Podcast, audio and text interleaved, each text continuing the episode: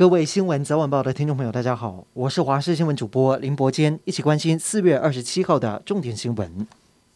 文化部长李永德的随行秘书陪同出席公务行程，出现咳嗽、喉咙不适，快筛结果是阳性，但是正在等待 PCR 结果。而文化部也证实，李永德本人因为密切接触已经自行快筛，结果是阴性，目前正在居家自我隔离。今天本土确诊再创新高，增加到了八千八百二十二例。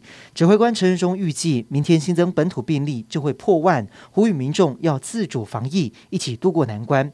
在各县市新增本土病例当中，还是以双北市最多，死亡个案也新增两例。值得注意的是，重症病患包含一名十多岁的女中学生，没有打过疫苗。指挥中心今天也宣布实名制退场，改以社交距离 App 取代。而机组员从今天开始，同样纳入三加四的居格规范，但是必须打满三剂疫苗。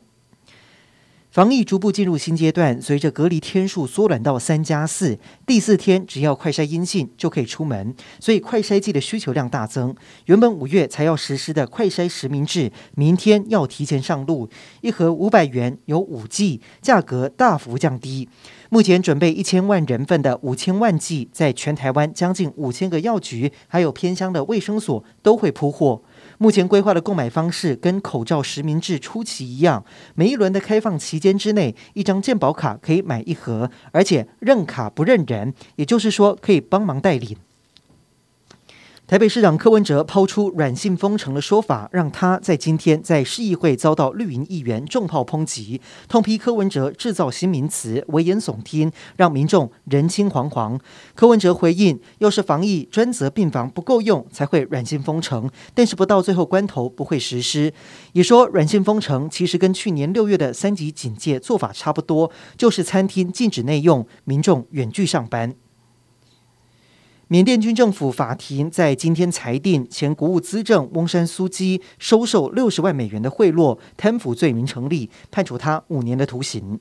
翁山苏姬遭控收受仰光省省长肥敏登价值六十万美金（约合一千七百二十万台币）的金条与现金。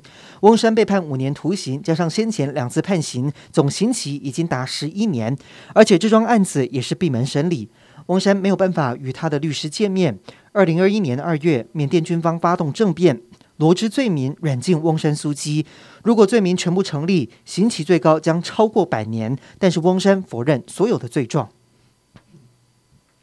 乌俄战争爆发，付出不少代价。美国国会议员认为，台湾掌握全球九成的先进制程晶片，极具重要性。因此，美国在乌克兰所犯的错误，绝对不能在台湾重蹈覆辙。国务卿布林肯表示，台湾先进制程的晶片与生产能力对美国是不可或缺，不能落入中国的手中。美国将确保台湾拥有足够的自卫能力。同时，美国第七舰队也派出伯克级飞弹驱逐舰桑普森号穿越台湾海峡，以示维护区域安全的决心。对此，我国国防部表示，美国驱逐舰通过台海期间，国军全程掌握周边海空域动态，状况都正常。